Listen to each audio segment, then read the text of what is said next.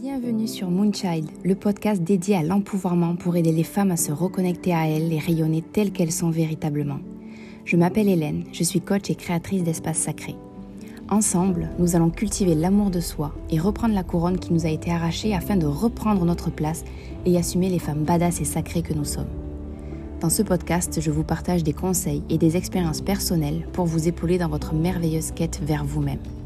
Si cet épisode vous plaît, le noter ou le commenter sur votre plateforme d'écoute m'offrira tout le soutien dont j'ai besoin à mon tour pour continuer cette aventure avec vous. Merci et très belle écoute à toutes.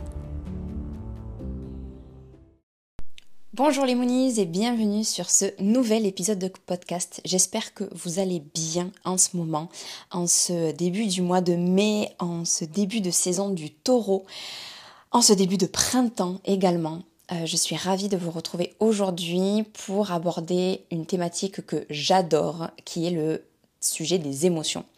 Apprendre à gérer ses émotions, que sont les émotions, comment les accepter, etc. etc.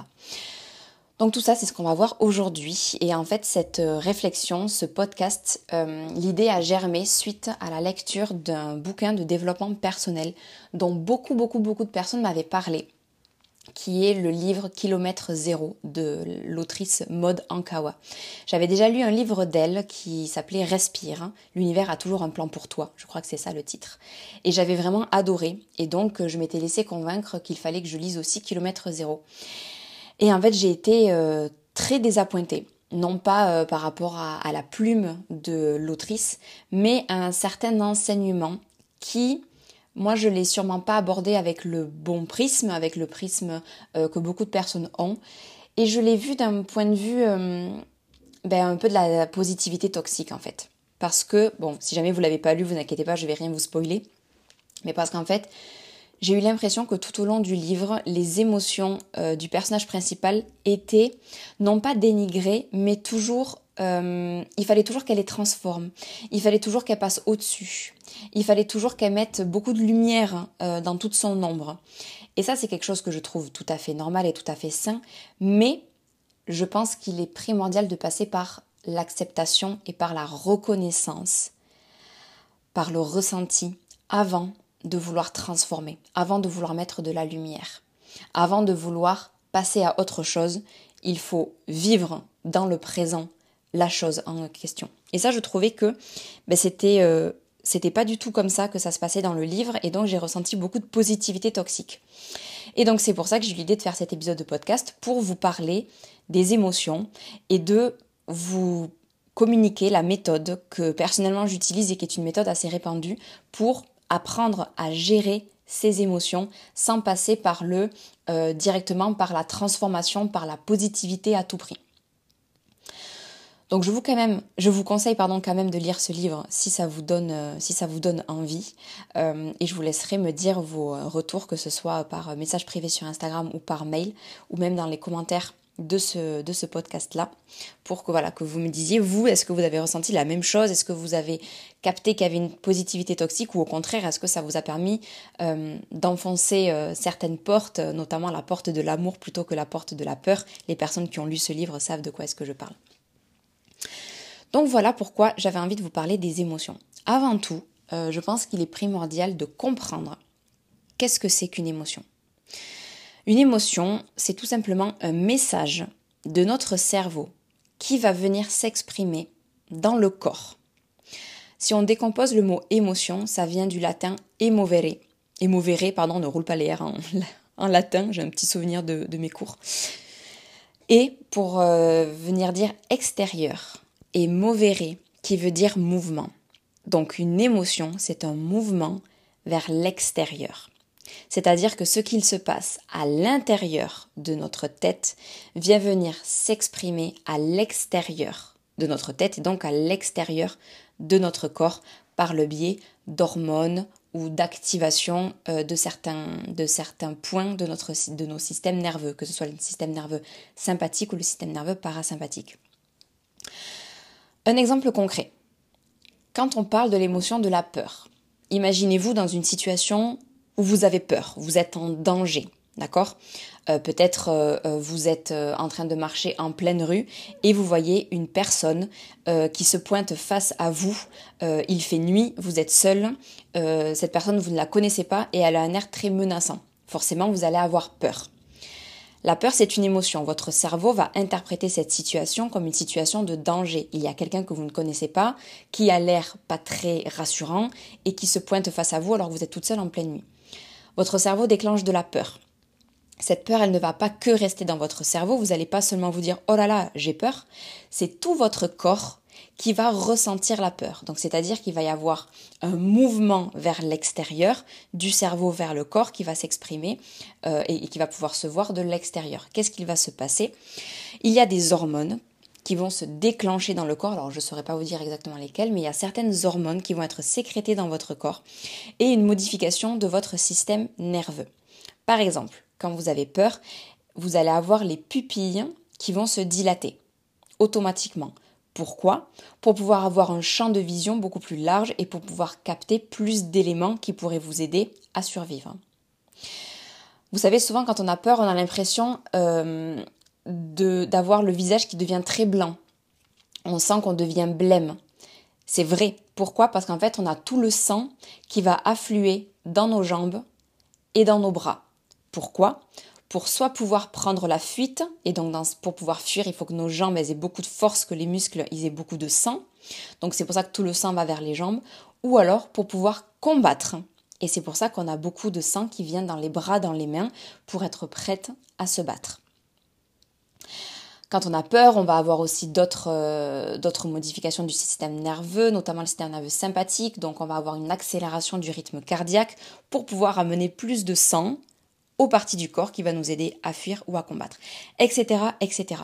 Donc ça, ce sont vraiment les émotions à l'état brut. Il se passe une situation de danger, j'ai peur, il y a certaines hormones qui sont sécrétées, certaines euh, activations ou désactivations de nos systèmes nerveux, et donc on va avoir une certaine réaction qui va se voir à l'extérieur, dont le but est de nous faire survivre. D'accord? Ça, c'est le but primaire du cerveau. La problématique, entre guillemets, même si ce n'est pas un problème, mais c'est quand nous associons des émotions un peu extrêmes, comme celle de la peur, à des situations qui ne nous mettent pas véritablement en danger. Par exemple, là j'ai parlé de la peur si vous vous retrouvez face à un inconnu en pleine rue en pleine nuit. Mais il peut y avoir le même type de peur si vous devez prendre la parole en public. Et cette prise de parole en public va vous provoquer dans le corps exactement les mêmes réactions au niveau des hormones, au niveau du système nerveux, que si vous vous retrouviez dans une situation de véritable danger. Et c'est là que c'est un peu problématique parce que du coup on se sent submergé par une peur ultime alors qu'il n'y a pas vraiment de danger. Sauf que notre cerveau, il a peut-être assimilé à force de situations répétitives dans le, dans le passé que parler en public c'était un danger. Peut-être parce qu'on s'est déjà moqué de vous, euh, parce que vous vous êtes fait humilier, parce que euh, vous avez une mauvaise note à l'école quand vous êtes passé en euh, poésie, à l'oral. Donc votre cerveau associe ça à un danger et donc la peur va prendre vie dans votre corps même s'il n'y a pas réellement, objectivement, de raison d'avoir peur. Donc c'est pour ça que les émotions, ce sont bien des messages du cerveau qui s'expriment à travers le corps. Donc en fait, à chaque fois que vous ressentez une émotion, que ce soit une grosse émotion telle que la joie, la gratitude, ou même une grosse colère, euh, une peur immense, ou bien des petites émotions telles que un peu d'appréhension ou un sentiment d'appréciation, dans tous les cas, c'est un message de votre cerveau dans votre corps qui va donner des informations sur votre système de pensée, sur vos croyances, sur euh, ce que votre cerveau a intégré comme vrai. Je reprends l'exemple de la peur avec le fait de prendre la parole en public. Si vous avez peur à ce moment-là, c'est que vous avez la croyance que votre cerveau a intégré comme vrai que prendre la parole en public était dangereux pour vous, que c'était synonyme d'humiliation, que c'était synonyme de mauvaise note, donc de dépréciation. Ok? Même chose avec la joie. Il y a certaines choses qui vous vont vous mettre en joie et d'autres personnes pas du tout, parce que votre cerveau a intégré comme vrai que cette situation vous apporter du bien-être, que vous allez vous sentir aimé, que vous savez que vous allez faire du bien autour de vous, etc., etc. Donc c'est pour ça qu'il est très important de comprendre quel est le message qui se cache derrière euh, ce que notre cerveau provoque. Quel est le message qu'il y a derrière les émotions. Et donc ça, ça va faire partie des étapes pour apprendre à gérer ses émotions. Mais avant ça, il y a deux autres étapes à prendre en compte. Et donc, je vais maintenant vous expliquer ce que l'on appelle la méthode RAIN. RAIN qui vient de l'anglais qui veut dire pluie. Donc, c'est un acronyme R-A-I-N qui signifie reconnaissance, acceptation, investigation et non-identification.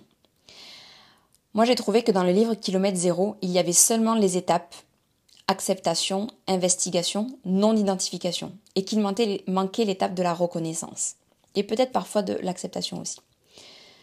Je m'explique et vraiment, si vous voulez prendre des notes, prenez-en parce que ça va vous aider. Bien sûr, c'est de la théorie en pratique, c'est pas toujours comme ça que ça se passe, mais c'est une théorie un petit peu idéale pour et qui quand même peut se mettre facilement en, en pratique dans notre vie pour vous aider donc à apprendre à gérer vos émotions. Petit point que je précise, souvent quand on dit gérer ses émotions, on pense que les gérer, c'est les cacher, c'est les refouler, c'est faire en sorte qu'elles ne débordent pas.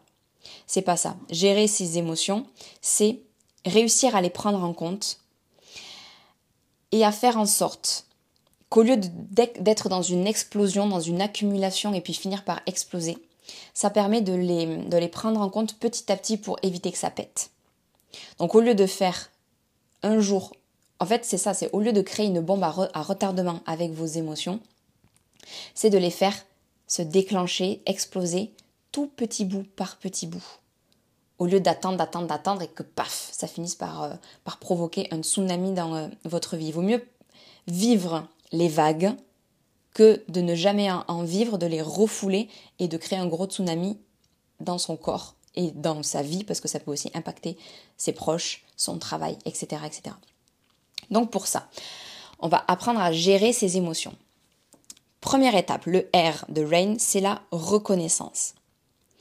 Quand vous ressentez quelque chose, quand vous sentez qu'il y a quelque chose qui est en train de se passer en vous, prenez simplement le temps de le ressentir.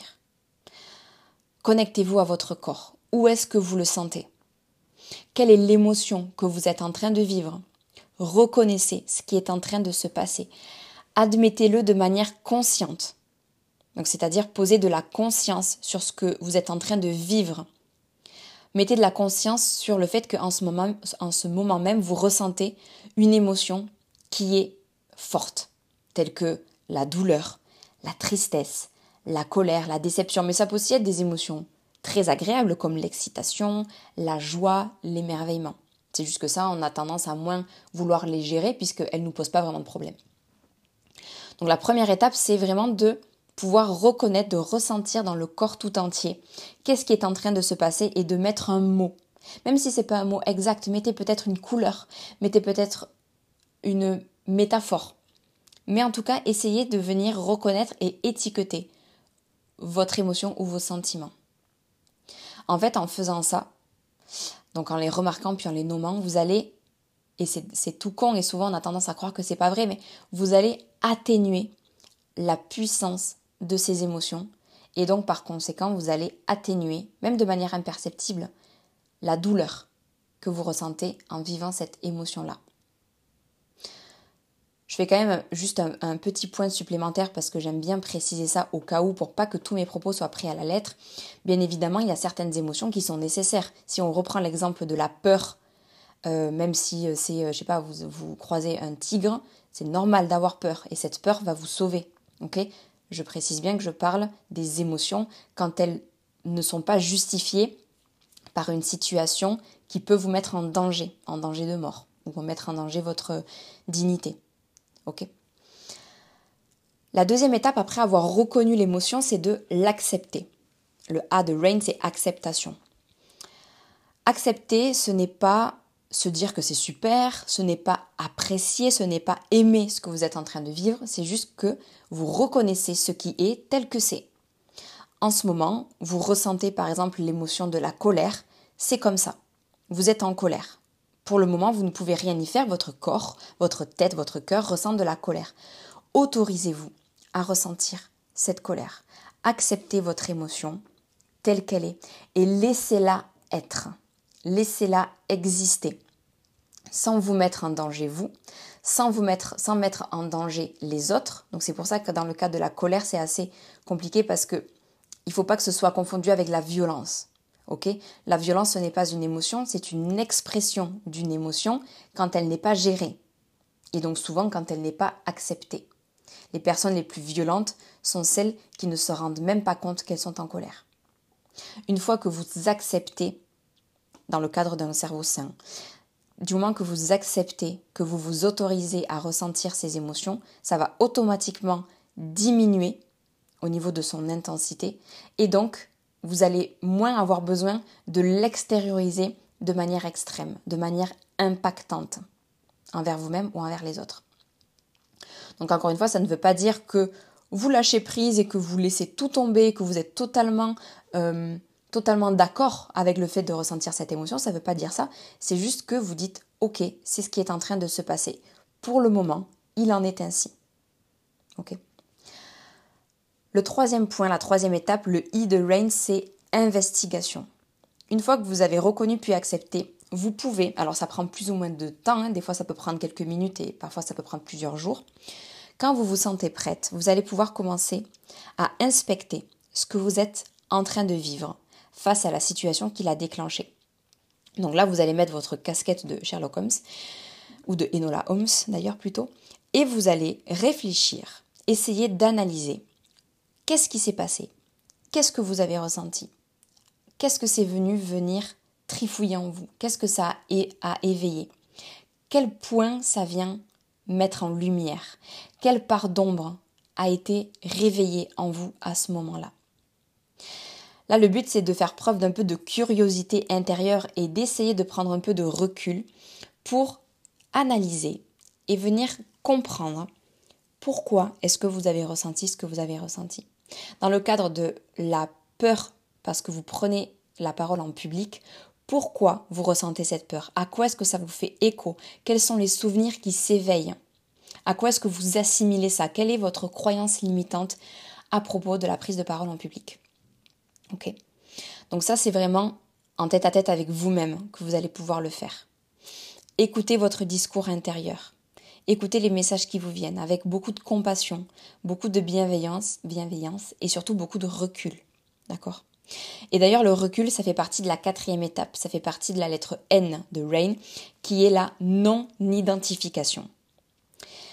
C'est-à-dire que tout simplement, et je dis ça, mais en vrai, c'est une des étapes les plus difficiles, c'est que vous devez, si vous le souhaitez, apprendre à ne pas vous identifier à l'émotion que vous êtes en train de vivre, ni même aux croyances que vous avez décelées, ni même à ce que votre cerveau veut vous faire croire à votre sujet.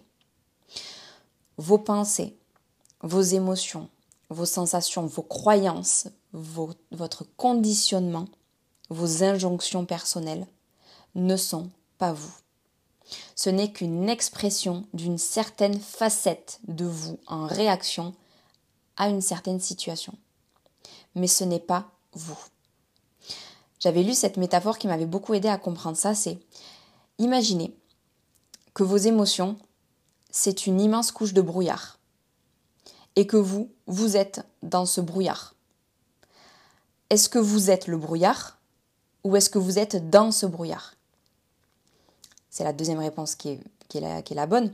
Vous êtes au milieu de ce brouillard, vous êtes aveuglé par ce brouillard, vous êtes au cœur du brouillard, mais vous n'êtes pas le brouillard.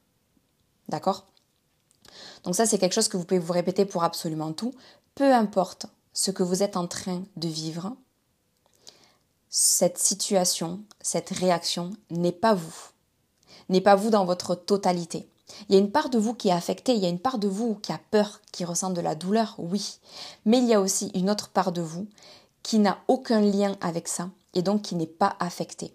Et c'est ce qui va vous permettre de vous raccrocher, une fois que les trois autres étapes auront été bien faites, c'est ce qui va vous permettre de vous raccrocher petit à petit à cette part de vous qui n'est pas identifiée à cette situation, à ses émotions, à ses pensées, à ses croyances, etc. Et donc c'est à ce moment-là qu'il y a de la lumière qui va pouvoir être ramenée.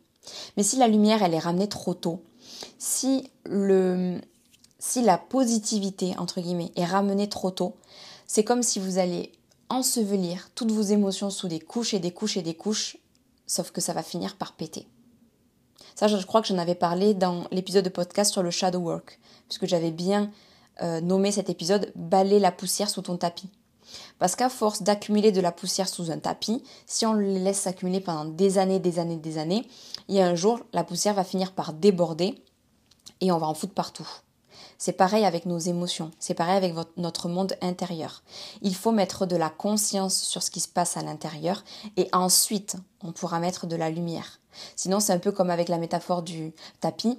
Si vous euh, si vous passez la serpillère sous votre tapis alors qu'il y a encore plein de poussière, parce que vous voulez faire briller ce qu'il y a en dessous, vous allez finir par étaler la poussière partout, ça va coller, ça va être dégueulasse. Donc commencez par passer le balai, c'est-à-dire mettez de la conscience, faites ressortir du tapis tout ce qui doit l'être, et ensuite vous pourrez faire briller, vous pourrez ramener du propre, vous pourrez ramener de la lumière.